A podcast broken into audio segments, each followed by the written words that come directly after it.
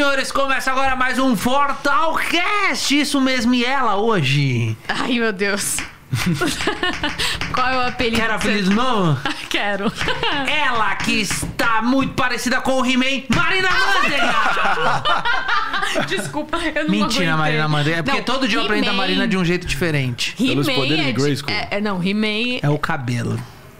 Ah, Sacanagem, gente, é sacanagem, sacanagem. né? É o cabelinho loiro curtindo. Não falei que é feio. O He-Man já viu o He-Man. O He-Man é gostoso pra caramba. Não, mas eu sou mulher, grandão. gente. Eu tenho que ser gata pra caralho. Não tem que ser Mas He-Man. você é a versão feminina do He-Man. Ah, tá Ah, bom. você tá então bem, tá. você tá bem. Tá, não Tô é que, é- bem, né? que é o He-Man. Ah, então tá bom. Tipo, não é que o He-Man tá de Barbie e tal hoje em dia. Tudo bem com você, Marina? Tudo ótimo com você. Muito bem. Hoje o convidado é muito interessante. Eu, eu acho é. ele muito. Eu vou já apresentar logo de início, senhoras e senhores, uma salva de palmas para André Marinho. Aê! Só tem nós mesmo aqui Só. no estúdio. Vamos que vamos. Cara, eu Obrigado acho pelo que você- convite. Cara, eu acho que é a primeira ou segunda vez que eu te vejo assim, Sim. pessoalmente. Eu te acho uma figura muito, muito incógnita, porque você é um baita de um comediante e você é bonitão, assim, nós não tem essa safra na nossa geração, entendeu? Nós não tem isso. E aí você olha e você fala assim, e, pô, bem e muito inteligente, e viu? muito. Não é aquele cara que vai subir lá. Eu tava Não. andando na rua. Aí. É um outro tipo de humor, né, Marina? Além de ser um outro tipo de... Eu trabalhei com ele, né? Há alguns anos. Sim, e sim, assim, sim. no Pânico. E além de ser um outro tipo de humor, ele é inteligente de verdade. Ele entende de tudo que ele tá falando, de economia, de política, manda bem. É, a única coisa dele no começo é que ele pegava a pilha. Mas o Sim. restante... não, que eu acho que agora ele já... Agora ele já, já não pega mais pilha, não. Espero eu, Todo né? comediante pega pilha. É difícil, Ninguém, né? Esses dias eu fui gravar um vídeo com o Renato Albani e Rodrigo Capelli. Eles começaram a me zoar que eu tava gordo, gordo. Eu ri, eu ri, voltei pra casa e falei, caralho, eu preciso fazer uma dieta, velho. É. Eu não quero mais ser zoado, não. Não, mas ele, fica bra... ele ficava bravo Olha. na minha época. É, E aí eu lembro que eu até cheguei a conversar com ele e falei assim: Meu, não pega a pilha. Porque ele é um cara muito bom, de verdade. Tipo, ele. ele- é- Não, ele é muito ele bom tem- mesmo. É, não, e quando ele vai fazer, tipo, uma pergunta lá no Pânico, ele tem base, ele, tipo, entende do que ele tá falando, entendeu? E tem muita gente que não teria isso. Não. Né? Pô, Chuva de elogios logo É, de cara, de uma- brigadão. demos- Mas, de fato, acho que a inteligência mais importante em quem tá na arena pública é a inteligência emocional, acima de tudo. Lógico que você não pode estar ali falando de orelhada sobre qualquer assunto. Eu tenho esse preciosismo, eu, de fato, tento me ater ali aos fatos na, na, maior- na melhor forma possível. Mas tem um... Tá tendo um, um- um retorno aqui, um, um eco. Mas tudo bem. Aí me É, deu, me deu uma... é, Me deu uma... Pode tirar um. é, que- Pode tirar umzinho? Pode, pode. pode. Tá assim, tirar deu uma um aliviada. pode tirar os dois se quiser. Não, não, tá tranquilo, tá Aí tranquilo. tem gente que tem gente que não. Eu só Parecia um que eu tava na. Pra eu porra, equilibrar o meu numa grito. caverna aqui. Cara, como. como Mas assim, enfim, é isso. Aí, de fato, eu sinto que eu tô cada vez mais anestesiado contra a, a pilha mais banal ali do dia a dia. Obviamente, a gente tem no Pânico, a Marina bem sabe, talvez uma baita audiência em termos de números, mas uma audiência com perfil impiedoso, mesmo com seus integrantes, né? Então é uma audiência exigente e impiedosa. Então, Eu- eu- Mas o que não mata fortalece, e eu sinto que, de uns tempos pra cá, a sensação é que eu cresci 10 anos em dois. Essa é a sensação. Você tá sentindo que ele tá ficando com a voz do Bolsonaro? As pessoas falam isso, cara, mas De eu... tanto imitar. Eu pessoas acho falam ele isso tá aí. Assim, ele, daqui a pouquinho. Ele, ele tá imita muito assim, bem também. tudo, viu? Mas eu As acho pessoas que falam antes de isso. a gente falar sobre isso, eu acho que é legal a gente começar lá desde o começo. Como que você começou? Como, quando, co- quando que você, tipo, você já pensava desde criança que você queria ser comediante? Olha, eu me defino como um comunicador. Acaba que a comédia, sem dúvida, é um- uma vertente muito importante. Eu não tenho- sem demagogia aqui, obviamente foram as imitações que me deram destaque, proeminência e os convites aqui para eu me mudar do Rio para São Paulo em meados de 2019. Que foi, talvez eu, eu- e o Alba fomos um dos youtubers ali que conseguiram mais destaque ali naquele processo Sim, eleitoral de sim. 18. E aí coincidiu com o momento de renovação da bancada do programa. Os últimos medalhões dos tempos áureos de TV estavam de saída, vagou dois lugares, e eis que a Paulinha Kraus, nossa querida Paulinha Kraus, me estendeu o convite dois. e tô lá desde então. É, como eu disse, é uma gangorra de emoções, é muito intenso, programa diário. Você, uns dias agora ganhou um contorno diferente a minha atuação, né? Especial, porque eu nunca cobicei a posição de estar ali de comentarista político, nem me enxergo assim. Acabou que pela, pelo descalabro que a gente está vendo em várias frentes no Brasil, eu acho que eu sou da tese que para o mal triunfar basta a omissão dos bons. Eu não estou aqui querendo me colocar num plano ético, moral, superior, que eu sou o bom ínclito da é República, bom. mas eu tento pelo menos defender e tentar atentar aos desmandos de políticos de modo geral. E eu não tenho político de estimação, por mais que na pilha lá do programa tentam colocar em mim algumas associações do passado e tal. Eu acho que eu tenho me eu, tô ali me atendo a assim ao princípio basilar para mim é que político empregado merece a nossa cobrança e fiscalização restrita doa quem doer sem predileção. Sim, sim. e se por acaso eu tenho uma visão hoje no presente que porventura tem um alinhamento com algum agente político nada posso fazer. Faz parte. Mas daí você atribuir à minha atuação um alinhamento automático ou algum propósito político sabe, subliminar. Acho que isso é só é, é, é, muita projeção freudiana. Geralmente as pessoas que me acusam de ter um rabo preso são as pessoas que realmente têm um, um rabo, rabo, mais preso. longo preso e de fato têm associações políticas na sua atuação. Mas faz parte, a gente está lá crescendo. Em termos de maturidade, eu sinto que é, é, nesse sentido o pânico e a Marina até testemunha disso deixa o teu couro duro, você fica mais sagaz, mais esperto e tenta não cair em qualquer armadilha, nem entrar em toda bola dividida, porque não vale a pena. Entendeu? Não. Quantos anos você tem, Marinho? Tô com 27 agora. É novo. Bem Ai, novo. É novo. Tô com 27, é engraçado que qualquer comediante que eu conheça, do, dos grandes hoje em dia, falando de, de Ventura, Afonso, Porchat, todo mundo que tivesse o talento que você tem para imitação, eles estariam usando isso em cima do palco. Por que, que você nunca foi? Eu sinto lado. que é, é, tudo é uma evolução, uma construção. Eu acho que, sem dúvida alguma, eu, tem muita gente que recomenda que eu, eu faça isso. Eu até confesso sentir saudade do palco. Vai ganhar um fui... dinheirão. Então, é sempre bom, né? Vai. Ninguém é de ferro. Mas eu sempre fui showman da galera na minha época de escola. Eu sempre tive uma veia artística que pulsa muito forte dentro de mim. Acaba que eu tenho esse fascínio também pela política, talvez a proximidade ali pelo meu pai também me fez ter um acesso privilegiado a nomes Sim. importantes ao longo da minha vida. Isso despertou um fascínio, até porque eu acho que a política consegue, é, é, é como eu disse na matéria que eu dei para Folha, uma entrevista que eu dei para Mônica Bergamo, a política é um espetáculo apaixonante, é, um, é, é cachaça, é vício. E eu estudo isso desde muito moleque, assiduamente, tento não falar de orelhada e ter o mínimo de embasamento ali para poder ser uma voz representativa de um público que não que está meio órfão pelo menos com a linha editorial que predomina hoje na emissora, né? É. Acaba que eu ganhei esse contorno na minha atuação de formador é de opinião. Você vivia, né? Eu vi uns vídeos teus falando que tipo, muita coisa acontecia na sala da tua casa, né? Então, é, não, o Bolsonaro, ele se elegeu na casa dele. É. Inclusive. É, especialmente é... porque ele ficou fora de combate no segundo Exatamente. turno. Né? Exatamente. Então, assim, é... que o que, que aconteceu de 2018 para cá? Porque ele. Tudo começou na casa dele. É engraçado, só um casa, parênteses. É muito engraçado isso, porque, tipo, você deve ser mó pé quente, porque tem aquele vídeo do Luciano Huck com a S, mó triste, né? É. E tal. Pô, Sim. ver o lado da vitória deve ser engraçado. Não, é, foi, foi engraçado. Eu, tudo inclusive... foi na sua casa, tudo, tudo que acontecia, aconteceu dentro da sua casa, certo? Vocês apoiavam o Bolsonaro e quando foi que, você, que, que teve essa ruptura entre Primeiro vocês? que a nossa a gente nunca foi do núcleo íntimo do Bolsonaro, nunca. Tá. Mesmo acho que o que explica também o fato que ele se sentiu confortável em naturalmente é, concentrar toda a estrutura de campanha lá em casa foi que a gente nunca foi deslumbrado com aquilo, nem com a presença dele lá. Claro. Nunca. Então, a gente, mesmo dentro da nossa própria casa, a gente só ia nos ambientes onde a gente era chamado. Então, a gente deu total conforto privacidade. e privacidade para ele e para os apoiadores mais próximos ali do núcleo duro, do entorno dele, né?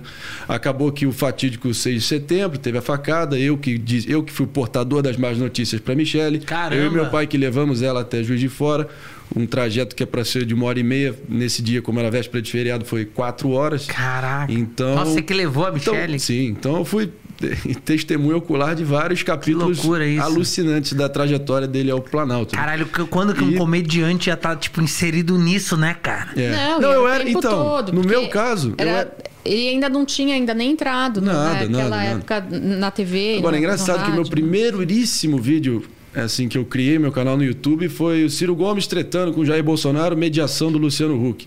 E isso foi gravado exatamente, exatamente no ambiente onde os programas de TV eram gravados para o presidente, entendeu? Então tem, eu era essa figura curiosa no entorno do presidente um na campanha, né? que tinha, sempre tive esse dom desde moleque, começou ali em 2002 imitando Lula, né?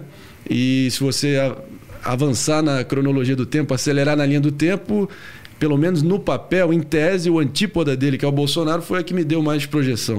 E certamente o convívio próximo com ele foi, assim, um privilégio poder ter acionar o modo, o, o dispositivo interno que nós imitadores temos aqui dentro e ter um, uma imersão ali próxima com ele. Então eu via desde coisas banais que quem for mais próximo vai reconhecer que ele está sempre assim com a mão toda hora, ele fala assim toda hora.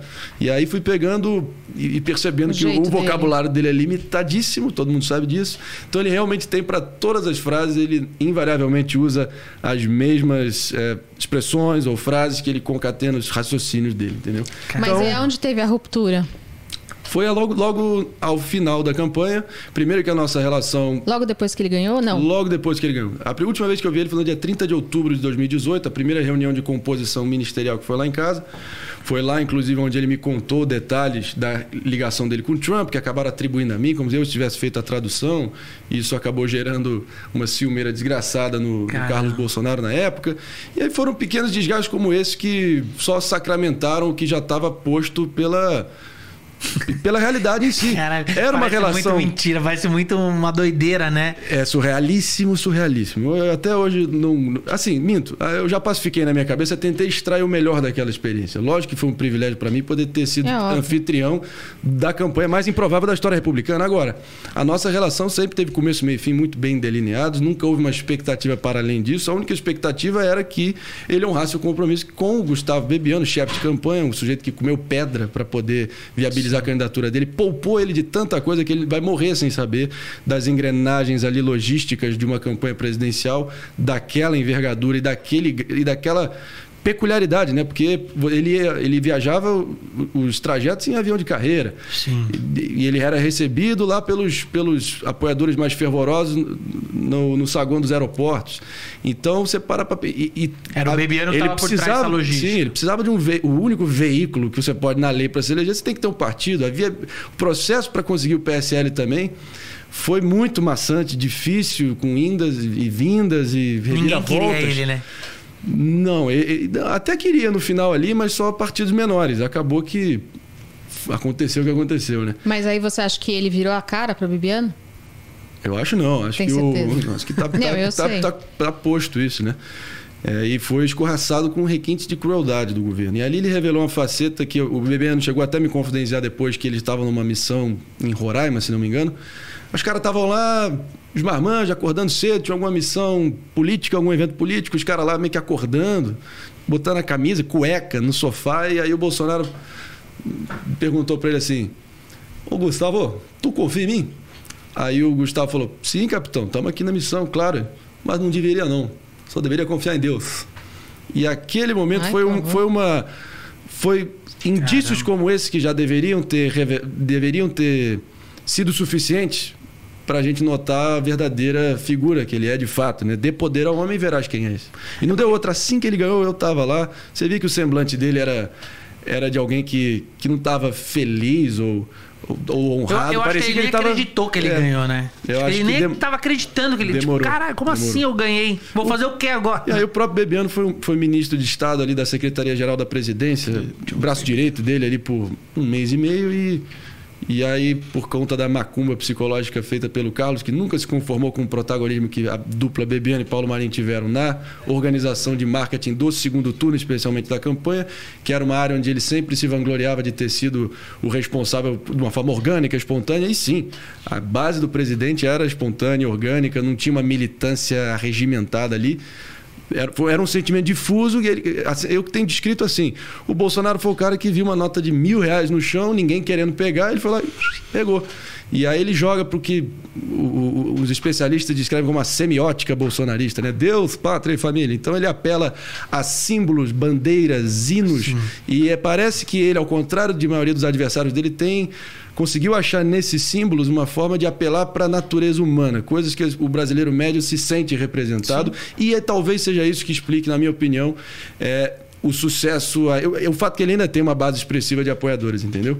Especialmente porque ele dá a essas pessoas, nessa bolha, nessa espiral hiper engajada de narrativas incessantes e fica alimentando eles com carne vermelha, é uma expressão na política americana, é throwing red meat, tacando carne vermelha aí para a base deglutir, ele dá a eles uma espécie de senso de acolhimento, de um propósito maior. Pessoas que normalmente estão naturalmente e compreensivelmente frustradas com o processo político, desiludidas, vão ver no cara que fala sério, fala duro, é, fala grosso ali e apela a esses, a esses símbolos tão importantes para o brasileiro médio. Eu acho que é aí que explica o apoio residual dele até hoje. Mas é isso, eu estou muito. Assim, todo, tudo que aconteceu, eu tento olhar o copo meio cheio hoje em dia, Marina, Vitor, e tentar extrair o melhor do que aconteceu. Isso do copo meio cheio é muito bom, porque eh, recentemente vazou um vídeo teu. Não sei nem, não sei nem se vazou, ou Vazou, tipo, vazou. não- vazou, esse Vazou vídeo. total. Ok. Esse vídeo, ele é um vídeo, assim, que a princípio é um vídeo muito pessoal. Sim, sim. E, e pra eu, eu assistindo, pra mim, tipo, soa como uma coisa, como tem na comédia, como tem em qualquer profissão. Tipo, quando o chefe não tá, você fica zoando o cara, sabe? É bem isso. Tipo, puta, meu, o cara tava aqui, mas boa É. roupa que o cara tava vestindo, vai se fuder. Quer dizer, então, virou uma coisa. E todo mundo rindo. Esse vídeo, você acha que pegou mal? Porque assim, eu conheço pessoas que acharam do caralho. Falou, puta, do caralho. Outras pessoas entenderam como, ó lá o Temer, porra, tá Mas rindo, os caras um tão de gente. zoando. Ele, não- ele tava zoando, ele zoou. Ele falou, ele, ele As pessoas não imitou querem saber. várias pessoas. As ele imitou saber só se- o Bolsonaro. Ele imitou o Bolsonaro, ele imitou o Ciro, ele imitou o Dória, o Trump, Biden. o Trump. As pessoas não Tipo querem assim, saber. Não tem Ele podia imitar a entendeu? Shakira de biquíni, se ele imitasse o Bolsonaro depois, uma pessoa só ia dar problema. que ele Mas aí que tá, entendeu? A maioria da base bolsonarista É isso. ocupada, desocupada, perdão, hiper engajada, veio com a cavalaria cedo de manhã para tentar emplacar essa narrativa aí como se fosse uma perseguição. As Besteira, elites porque foi alienadas rindo do gente. presidente popular. Lógico que não, cara. As pessoas atribuíram àquele episódio uma importância que até hoje eu não, não consegui entender. Eu, eu vi que o Temer, depois eu li na Globo, que ele ligou pro Bolsonaro pra Ligou, explicar. e então. explicar. Ele, é, gente, Não, eu- o Marinho, ele, ele faz isso Desde sempre. moleque. Sim, mas eu não tô Mas- criticando, eu achei do não, mas caralho. aí E você ele- e ele quem for normal. não- e não foi É, uma né? pessoa. As pessoas normais, ah, em grande parte, o saldo para mim é muito positivo. É, pra ele é Mas ótimo, o Bolsonaro é ficou maravilhoso. bolado, E ficou aí, puto. então eu tô feliz. Eu acordei, acordei metendo o dedo no rabo dele de manhã. Tá bom pra mim. Tá bom pra mim. E o que Caralho. Ô, presidente, eu. Porra. O Temer ligando, imagina o Temer ligando falando, gente, olha só, gente Veja bem. Bolsonaro, eu, eu gostaria de me retratar. Não, até o Temer, ele imitou o próprio O Temer. Temer falou que adorou. Na cara dele, Eu vi, entendeu? né? eu vi o vídeo inteiro. Eu fechava os Então. olhos, eu fechava os olhos e parecia que eu estava me ouvindo e tal. O Mas parece que é um crime. É isso que eu tô te falando. Eu acho que você pode, pode reparar que todo mundo que rompeu com o Bolsonaro, ninguém rompe. Tipo, fala, ah, tá tudo bem, eu só tô saindo aqui na paz. Não. Os ministros que saíram, saíram muito brigados. É. O Bebiano saiu brigado. A galera que compôs a base dele saiu brigado. O Frota saiu brigado. O MBL saiu brigado. Todo mundo tá errado. Joyce. Joyce saiu brigado. Todo mundo saiu brigado com ele. Não, não tem uma separação amigável. Com ele, existe uma conversa amigável ou não? Não, eu, eu sempre parece que tem. Agora, com o passar do tempo, é, parece que é uma, sempre uma conversa utilitarista. Ou seja, ele usa, suga, extrai até onde for necessário, até o caroço, onde a pessoa for de alguma forma contribuir para ele avançar os propósitos dele e logo descarta sem nenhuma remorso ou gratidão. Isso é, é, acho que é a característica principal dele. Mas eu sempre tenho dito. Foi, como dizem os americanos, uma blessing in disguise, uma bênção disfarçada. Sorte a nossa que houve esse descolamento tão abrupto e rápido. No primeiro momento, eu confesso que eu fiquei tonto, sem entender porquê, tentando imaginar o- a verdadeira razão para aquilo, onde é, que, onde é que a gente pode ter errado, o que, que aconteceu, o que que a gente, onde é que a gente pode ter pisado em falso. E não há nenhuma explicação para isso. A gente- Se tem algo.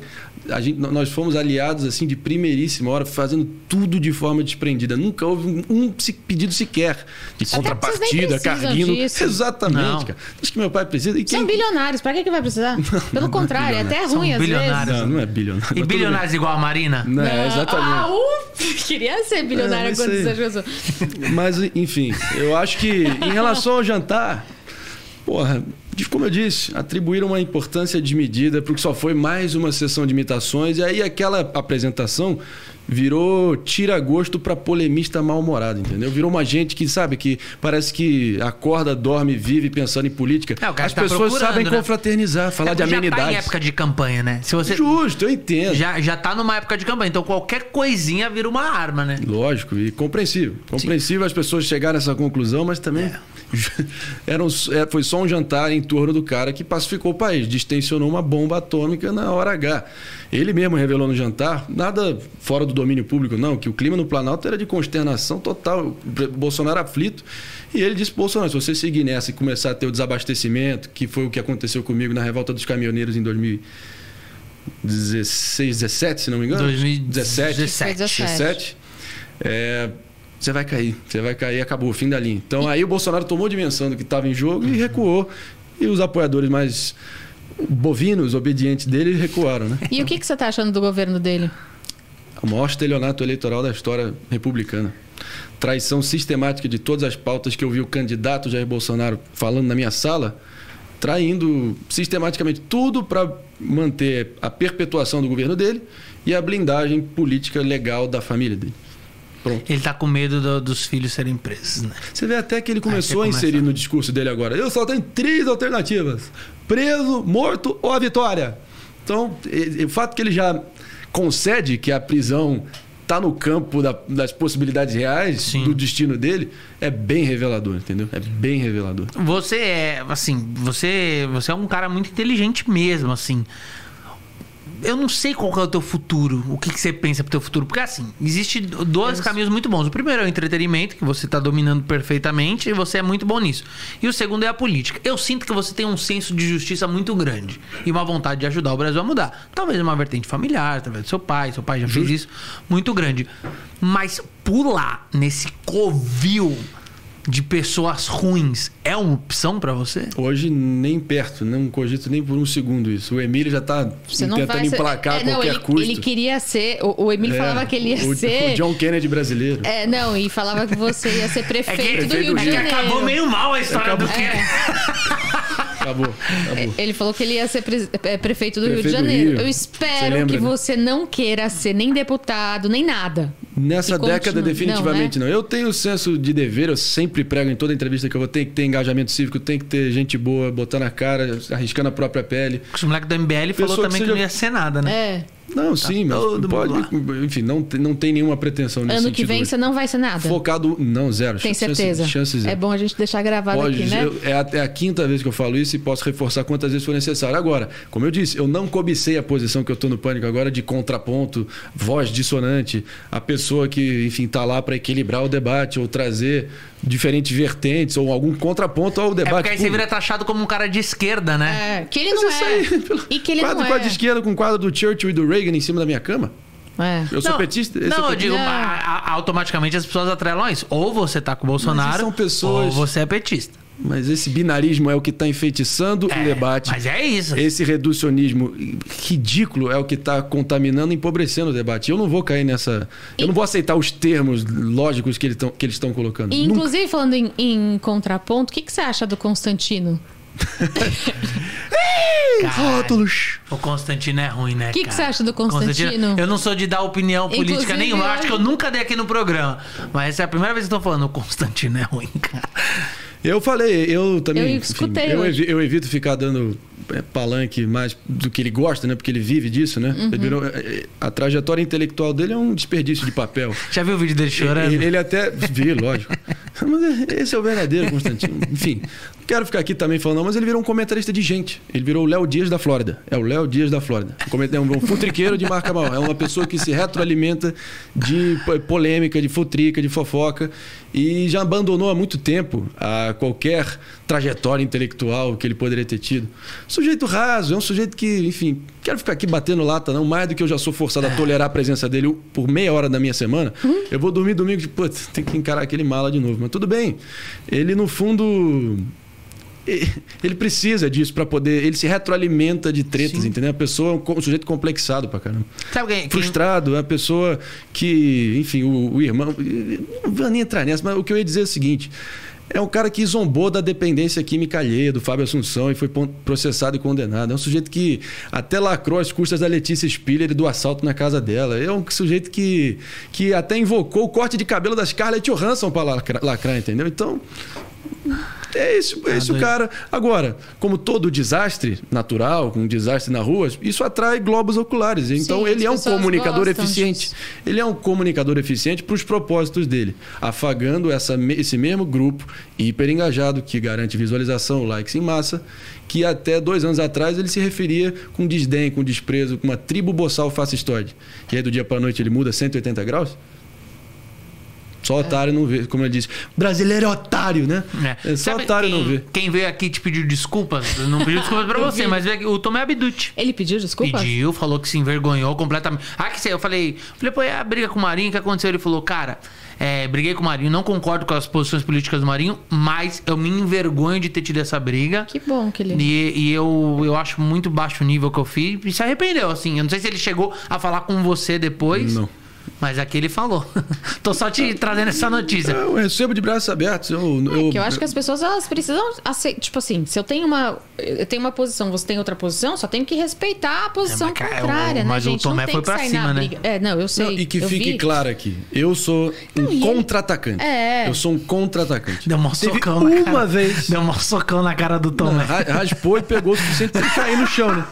O Brizola tinha a frase, né? O que vale é a foto. A foto sou eu estendendo e ele caindo. tá? Não, mas e ele tava no, no lugar dele. Não, eu fui agredido. Eu fui agredido. Ele, ele É. não foi até o cara, Não, entendeu? lógico que não. Ele, Ele ele se ficou defendeu. no lugar dele. Mas Só defendeu. Qualquer, qualquer chance que aquela, aquela discussão já estava se. Muita gente não sabe, já estava se alastrando em cinco programas. Aquilo ali foi só o estopim de uma briga que estava já perdurando, escalando a tensão.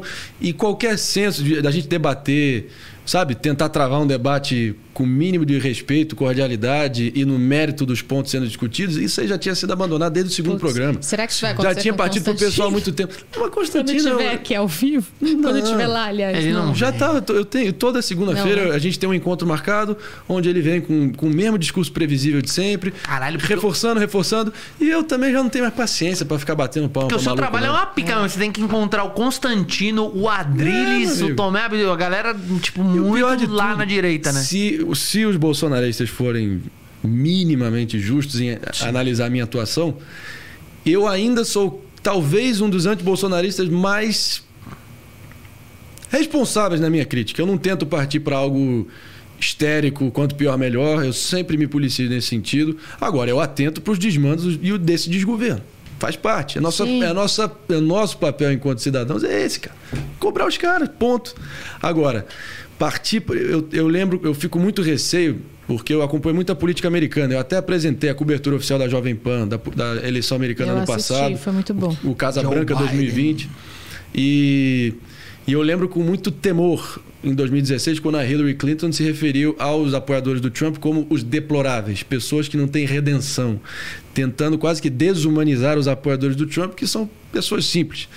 Então, tentar usar genocida né? é coisa que não, não- o, povo mais simples não vai entender e vai achar que é histeria, que é excessivo. Então, eu me policio para não, não partir para uma, pra uma crítica que fica, sabe, rasa e, e exagerada, na minha opinião. Hiperbólica, muito hiperbólica. E dando passo atrás também, eu evito muito dizer, chamar e tentar deslegitimar todos os apoiadores dele como gado, gado, rebanho. Lógico que eles têm, assim, em grande parte, É um zoeira, pensamento cara. coletivo ali de obe- obediência incondicional. Isso aí tá posto.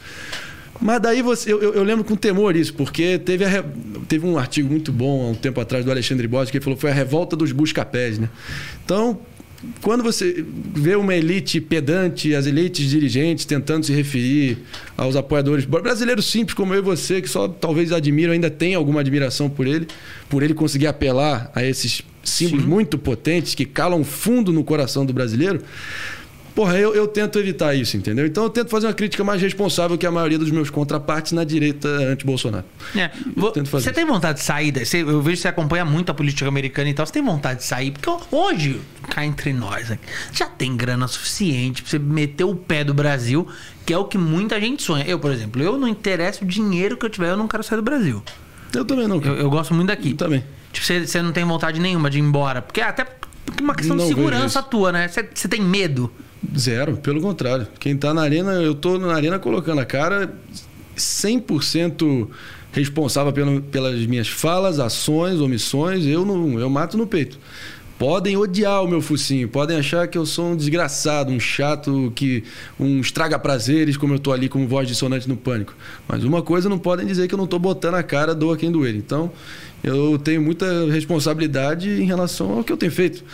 E eu não vou retroceder nenhum segundo, é tudo que eles querem. Então, se uma andorinha só não faz verão, eu vou seguir fazendo a minha- o meu papel ali Sim. até onde for necessário, até onde for, até onde eu estiver de fato contribuindo e avançando as minhas pretensões profissionais, que estão só focadas no mundo do entretenimento. Só. Ano que vem, a Terreno tem, fértil, ano tem que vem. eleição. Sim. Você vai arrebentar se, no que vem. Se for Então. é, para um segundo turno, é, Bolsonaro e Lula, em quem você vai votar? Eu até comentei isso na minha entrevista para Mônica Bergamo. Hoje, se eu, se você, se eu soubesse que aquele movimento que ele estava ensaiando de fazer uma aliança liberal-conservadora inédita, botar o caminho na- nos trilhos da, da ordem e do progresso econômico, né? Se eu soubesse que aquilo tudo era só perfumaria, ladainha, discurso eleitoreiro, que ludibriou 58 milhões de brasileiros, eu teria votado nulo naquele contexto. Se eu soubesse. Agora, ele já dava sinais? Dava, mas de uma traição tão rápida, abrupta e definitiva. Foi muito rápido. Eu não esperava, não. Qual foi o problema?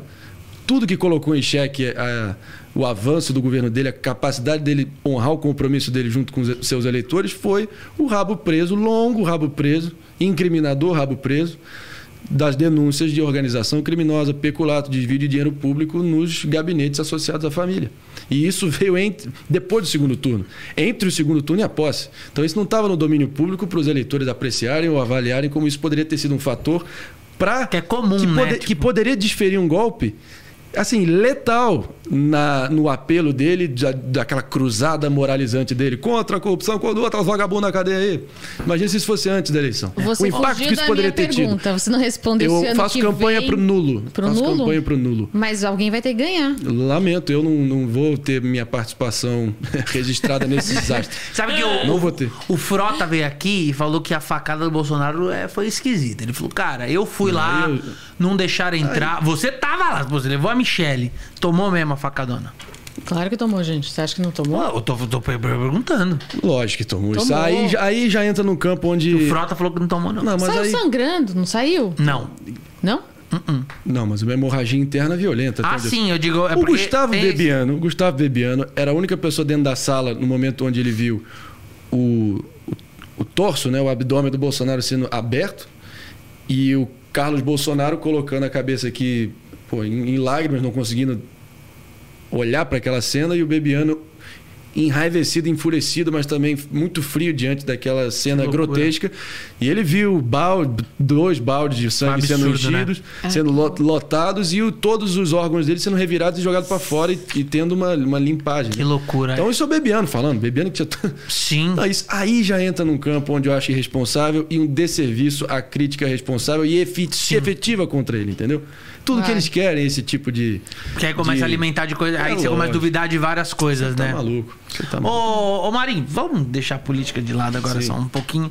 Quero saber das tuas imitações, porque hoje você é muito conhecido pela- pelas imitações políticas, mas tem, uma, tem outras coisas que você gosta de fazer, pessoas que você busca imitar. Porque a gente vai chegar uma hora que você vai cansar, né, da política. Sim, sim, sim. E aí, você, tipo, você faz o Luciano Huck brilhantemente e tal. Tem muita gente que você quer fazer. Tem alguém que você não imita? Que você fala assim, puta, eu não imito, eu queria imitar essa pessoa, eu não consigo. Olha, eu. Não, certamente. Eu acho que eu, eu, eu tô. Um dos posts que foram mais curtidos na minha vida foi quando eu fiz 10 imitações de celebridades americanas, né? No meio da pandemia. E aquilo ali rendeu demais. Então eu tô há um tempo já querendo emplacar um post daquele, daquele impacto com 10 novos nomes de um aplicativo chamado Impressions App. Muito bom, muito legal, que veio o rosto no deepfake da pessoa, do personagem é você demais. fala em cima. Isso é um perigo. Aí eu tô deepfake. tentando É fazer o, perigo. o Owen Wilson, o Brad Pitt, o, o Robert Downey Jr. Caralho, então, você vai buscar umas vozes muito foda. Sim. Você e dá aí, uma treinadona. Qual que é que você mais gosta de fazer? É o Ciro Gomes, sem dúvida. e é Repare bom. bem, meu estimado, meu estimado Vitor Sarra, que grande patrimônio histórico e cultural do Brasil. Marina Mantica vem de uma linhagem política celebrada. É Aquela muito coisa. igual, cara. Eu realmente eu, foi o, o personagem que eu mais mergulhei. Agora, concordo com você, o, o- o- vai, a ampla maioria dos meus personagens que, tem mais, que são mais conhecidos são da política, sem dúvida alguma. Eu acho que eu tenho até mais facilidade de, de, de tentar dominar esses personagens mais do O mundo de é bom pra celebridades. O Dória. Agradeço, vocês estavam parecendo eu logo no início aqui. Você tá bem, Dória? Elogiando as pessoas, me elogiando André Marinho por cinco minutos. Ele fica elogiando a pessoa Vitor Serra, um comunicador arrojado, destemido, inovador, com as melhores práticas, tem todos os melhores predicados. Aí ele fica uma, Cara, você uma pode hora depois. ferrar esses caras É, na, na pode- eleição é. mandando áudio. Não, ele pode ligar, né? Pega um Pode, número restrito. gente. É, Ele pega um número restrito e começa a ligar pras pessoas. Porque uma coisa é você imitar o cara, a a característica, né? Tipo o Rogério Morgado faz o rádio. Coisa é louco! Não dá Outra coisa é você falar igual a pessoa. É. Você consegue falar. Isso, isso é um inferno, cara. É inferno. Não, eu sei, eu sei, eu sei. Mas vamos, vamos. Sabe, né? Não, alguns, né? Alguns aí que dá. Vamos ferrar uma Essas são as galera, melhores cara. imitações, são essas que você consegue dominar até é, determinado grau que você pode só falar. E aí, pra mim, esse é o maior critério pra você definir se a imitação já tá à altura. Se você consegue falar, verbalizar como o cara. O Carioca, sempre, pô, no Pânico sempre foi um puto imitador e ele sempre buscou imitações que ninguém estavam fazendo. Tanto quando ele surgiu com o Jô, foi tipo um negócio, caralho, ele tá imitando o Jô. E aí depois surgem as imitações brilhou, das brilhou. imitações. É brilhante. Tem alguém que, você, que ninguém faz ainda, que você faz, ou que você não viu ninguém fazendo? Eu, o Augusto Nunes é uma que eu criei, o Constantino é uma que eu criei, o Guilherme Fiuza, Quem que você... É do STF? o você Luiz Roberto Barroso. Faz o Fiuza pra mim, que eu, eu adoro. Esses moralistas epidemiológicos com essa ética de 1,99 e os terroristas de jaleco querendo semear esse pandemônio da pandemia merecem ser todos escrutinados e tacados na la- lata de lixo da história. Olha, ele sempre com aquela cara assim meio cara cercado. que, é o cara que namorou a trincado. Narcisa Tamborideg, né? Ele não Ai, que namorou, loucura. namorou a Narcisa Tamborideg. Olha, sempre meio assim, Fiuza, né? Aí tem o Augusto Nunes. Importante. Ah, Marina Manteiga, importante. Estamos aqui hoje tentando decifrar o que há de melhor nesse país. Ah, aquela coisa. Aí o Constantino, a Leda Nagli, a única mulher que eu faço. Gente, Leda Nagli conversa assim. Eu adoro a minha. A Sabrina, minha netinha, coisas maravilhosas. Caralho, é muito bom, cara. Bolsonaro vai ser morto pelos alienígenas, vão capturar o Bolsonaro. Ela fuma, né? Pra você imitar a Lady Gaga. Gente, você fumar por é meio, 38 é meio anos... Neila Torraca, mais afeminado. É, porque é isso, uma imitação vai puxando a outra. É. E aí tem o Gerson Camarote do Globo News, é um que eu fiz. Olha, Heraldo, acho importante destacar para os nossos assinantes que você tem ali nos bastidores em Brasília o Bolsonaro tá tentando sabotar as vacinas, tal. Leilane, tal. Imagina um almoção de domingo na casa do, do Marinho, porque, tipo, os, eu, eu fiquei muito surpreso que o Marinho falou que ele é irmão da Júlia B. É, Não, amigo. posso falar. E essa daí é, é linda. E ele é cium... ele pelo menos era ciumento com ela. Não. Eu lembro de uma- mal ele Teve uma vez E que eu- lá no pé da dela, ela tentava escolher quem ela queria. Essa menina solta aí. Não, além de Essa ela ser menina linda, é ela tem uma voz maravilhosa. Única voz Minhas dela. filhas são É. muito fãs. Se eu soubesse, eu já tinha pedido um Não, eu antes. também sou fã. Eu vivo escutando. Às vezes eu quero ficar mais feliz, aí eu escuto Na uma Júlia é, música. uma- é nossa estrelinha, nossa xodó. Eu sempre digo, mato e morro por ela. Tem sim o ciúme. Já... Tem. Eu Mas- lembro que eu, mas eu ela- inventei uma coisa, uma vez no Que eu Pânico, fiquei- eu eu inventei. pilha não, também. você não tá entendendo. Eu inventei do nada, do além, veio na minha cabeça. Eu vou inventar que o Daniel tá dando em cima da, dela. Sim. Cara, Gente, a cara dele mudou na, Na hora. hora. Cara, Mas, ela assim, tá muito hora. bombada. Ela tá muito bombada, Além de ela tipo, ser muito bombada. Menina ela é Solta muito- tem ela é 181 boa. milhões de visualizações. Se essa Não, é- vida fosse um filme, É. eu dava pause nessa cena. E, e sabe. Muito bom, eu tô exato- cantando Julia B, né? Não, maravilhoso. Mas talvez o que diferencia ela do resto mais ainda é que ela, antes de ser uma boa cantora, ela é uma excelente compositora. Então tem o lado autoral também que E vocês se diferencia. parecem, isso é estranho. Parece pra cacete. Isso é meio estranho. Porque É, ela já, já de- perde toda a sem beleza cabelo. dele. Tô ligado. Pra mim, ela já perde toda a beleza Tô agora. ligado, tô ligado. Você sabe imitar a sua própria irmã? Não. Aí é sacanagem também. Não vou saber, não vou sabe? saber. Não, não vou saber. Mas, enfim, Nem nunca ela. tentou, né? Nem nunca tentei. Eu tenho dificuldade com mulher é difícil. Mulher, fazer mulher é difícil. Só a Leda Nagli mesmo. Mas. Que tem a voz de senhor, né? Senhor, sim. De Leda Nagli. beleza. Fala, ele fala, você Mas- fuma, Leda? Não, é ar-condicionado. Isso. É o ar que atrapalha minha voz. Mas, cara, eu acho que a Júlia é das pessoas mais sagadas que eu conheço, muito esperta, consegue ter a leitura do entorno dela diferenciada.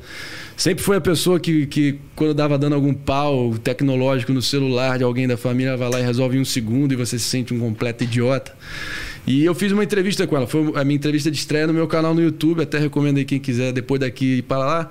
Foi vários momentos de. Oh, o momento foi Ah, baita entrevista. E foi bom começar com ela também, porque, é, de fato, o formato que mais me encanta, me cativa, são os talk shows, né? E as minhas maiores referências estão nos talk shows americanos. Então, no médio e longo prazo é a construção do entretenimento que eu estou mirando, entendeu? É um- É, tem que fazer, meu. Você tem que fazer o teu, imagina. Claro. tentando tropicalizar os formatos bem-sucedidos lá de fora. Até porque a- o grosso do que eu assisto são mais referências americanas, né? David Letterman, Bill Maher, Jimmy Fallon, John Oliver e companhia. Hoje, e dá hoje- pra fazer. Hoje no Brasil a gente diz que não temos roteiristas, né? Temos só as pessoas que assistem o time Fellow. Aí você dá uma repaginada, Dá faz repagina- aqui, faz um caldeirão Sim, e tal. sim, Porque é sim. bem, bem isso, né? Os caras lá fazem e aí a gente tá copiando mesmo. A galera que copia mesmo sem dó na caruda. Ah, mas se for copiar pra ser uma coisa legal, tá tudo certo. É, eu, eu né? sempre fui, eu sempre fui, como roteirista, sempre fui contra. Eu lembro quando eu tava no Porchat, na Record, escrevi o programa no Porchat e começou isso. Ah, vocês viram o que o Felon fez? E eu sempre quis criar. O Rogério Morgado, que é muito bom Tava lá também. também. é, ele tava lá e ele também era a favor de criar. Falou, não, não vamos copiar, vamos criar. Então a gente conseguia criar algumas coisas. Mas é muito difícil, né? Tipo, criar. Mas eu acho que você tem que fazer isso. Porque, primeiro que a gente não tem um comediante bonitão, assim. Porque chama atenção. Sim. Chama atenção. Então eu acho que tem que fazer. Você é inteligente, você tem base pra trocar. Porque o que a gente vê nos talk shows de hoje, tem- nem tem mais Coisa talk show rasa. direito, né? Não é, é a pergunta e a resposta. Isso. Sim. Por isso, ho- hoje antes de vir aqui, a Paula, a Paulinha, querida Paulinha, incrível, falou assim pra mim: Ah, você me ignorou, você nem leu a pauta. Eu falei, eu odeio ler a pauta. Eu nunca leio a pauta. Eu nunca leio, porque aí eu vou chegar aqui eu vou ficar preocupado só com as perguntas da pauta. Já cometi Aí esse erro Você também. vai me falar uma coisa tão incrível que eu vou fazer assim: Ah, tá bom. E aí, qual que é a sua imitação mais perfeita? E tipo, eu vou perder a- uma, um puta negócio. Então eu nunca leio mesmo. Eu acho que tem Eu essa vertente muito boa de fazer A isso. capacidade de improviso e ser imprevisível. Um amigo do meu pai, que é o jornalista Hélio Gaspari, um patrimônio do, do jornalismo, escreveu aquela coletânea sobre o período da do regime militar. Ele estava vendo, acompanhando lá o Casa Branca 2020. No início eu estava sendo bem imparcial na minha, mas aí eu, eu confesso aqui que no- quando a gente estava já se aproximando da eleição, eu também fui um pouco mais pragmático e falei, tá, eu vou também jogar um pouquinho mais para a torcida aqui, fazer uma decisão mercadológica de jogar mais uma. Um, um, te- de- dar as minhas opiniões um pouco mais, que tem um pendor pró-Trump naquele contexto daquela eleição. Sim. E assim foi feito e a audiência tipo, triplicou, cara. Então, É, mas é. Então você tem que. Hoje eu tento ser um cara mais imprevisível, um cara que vai se credenciar para conseguir falar com todas as tribos. Você e eu tenho que- fazendo isso, no- tô fazendo isso no meu canal. Recebi o Glenn Greenwald e o Reinaldo Azevedo. Recebi o Ricardo Temer, Amorim, né? economista do Manhattan Connection. O Temer e o Collor eu entrevistei numa, numa, numa série de lives no Instagram no início da pandemia. A própria Julia Bia agora, o Nando Moura vai vir essa semana. Então você vai- já dá para ver velho. que. Então, De mas esse Mas é o que é bom, comunicador é muito- que é, merece ser admirado. Então. Hoje a gente tá falando com você e depois vamos falar com a Geis e a Ruda. Pronto. É. É isso, nós gosta da, isso. da, da bagunça. Você gostaria de ter um programa na TV? Olha, eu não sei se na TV especificamente, mas o meu, todo mundo acho que ainda há um consenso que a consagração para o artista maior é ter o, o rosto na, na telinha, né? Ah, já foi. Já foi, Já né? foi, Mas já aí que tá.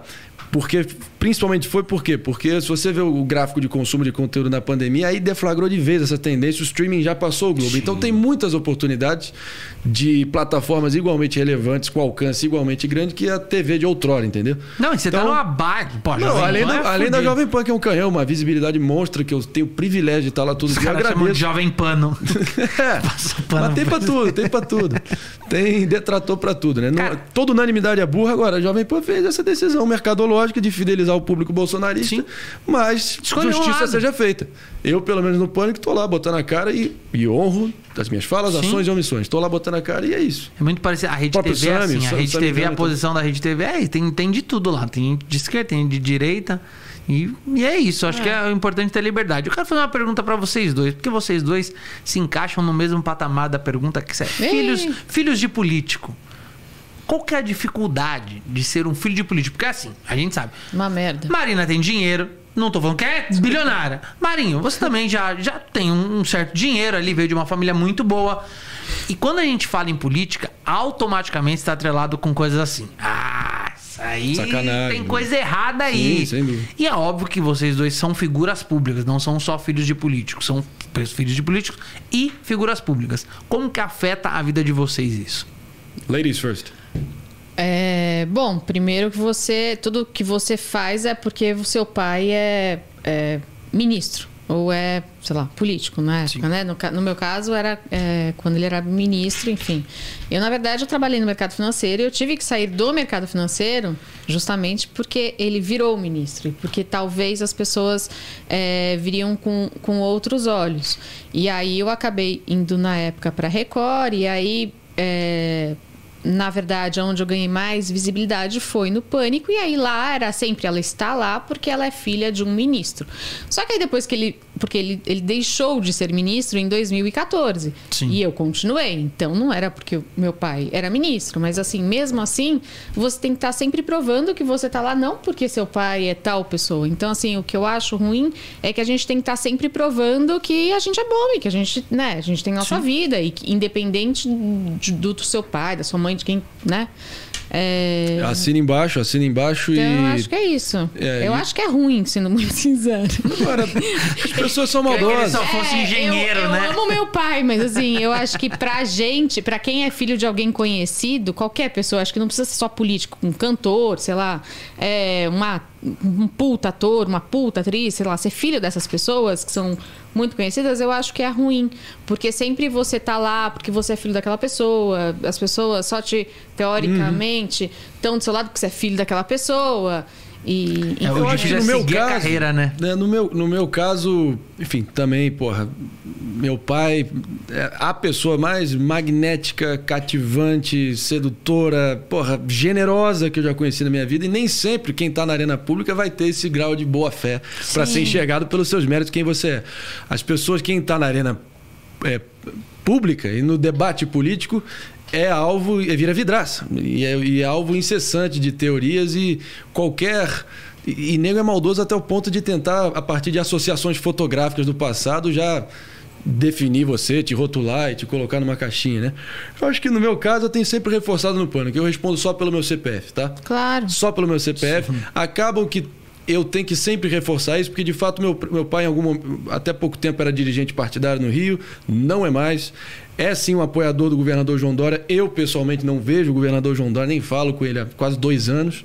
Mas é, as pessoas, naturalmente, por essa associação. É, é como se fosse a culpa hereditária, né? Ah, associação fotográfica, apoia. culpa hereditária. Então, qualquer movimento dele, lógico, por tabela, eu também, porra, mereço responder. Na cabeça dos irracionais, dos ilógicos, das pessoas que estão ali só do- do- do- dos arruaceiros, que, não, que, não, que, não, que na falta de argumentos tem que partir pro pessoal.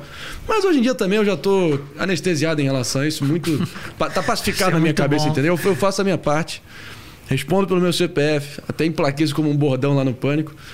E o pior de tudo, na minha opinião, é que isso, de alguma forma, na cabeça de alguns desavisados, acaba que coloca sob xeque, na visão deles, a sua isenção, a sua credibilidade, de você poder opinar de forma isenta sobre Claro. e dar a tua visão dos fatos. Isso é muito bom. Eu quero muito. Me chama um dia pra almoçar na sua casa. Mas a gente começa assunto, tá tenso e fala, Júlia, canta uma pra gente, vai. Só pra dar uma, uma pegada mais leve aqui. Aí, Eu Júlia também canta vou nesse almoço. Ok. Vambora. Vambora nesse Vai almoço. tranquilo. Cara, eu acho que é isso. O que eu tinha pra perguntar, eu perguntei. Também. Eu Obrigado. acho que você tem um futuro brilhante na comunicação. É, irmão. né, você tá num, num caminho muito bom. O Pânico é uma, é uma baita escola, né? Faculdade, a de, uma escola, faculdade, faculdade de, de ali. receber É. de direita, faço- esquerda, homem, mulher. Aprender com o Emílio Como eu é, disse. é Não é da boca pra fora, não. É, Eu- a sensação é que a melhor coisa que me aconteceu foi isso. E como eu disse, é uma gangorra de emoções, é muito intenso todo dia. Eu nessa posição, encampando esse discurso minoritário lá dentro, então ganha um contorno mais difícil ainda. É um agravante.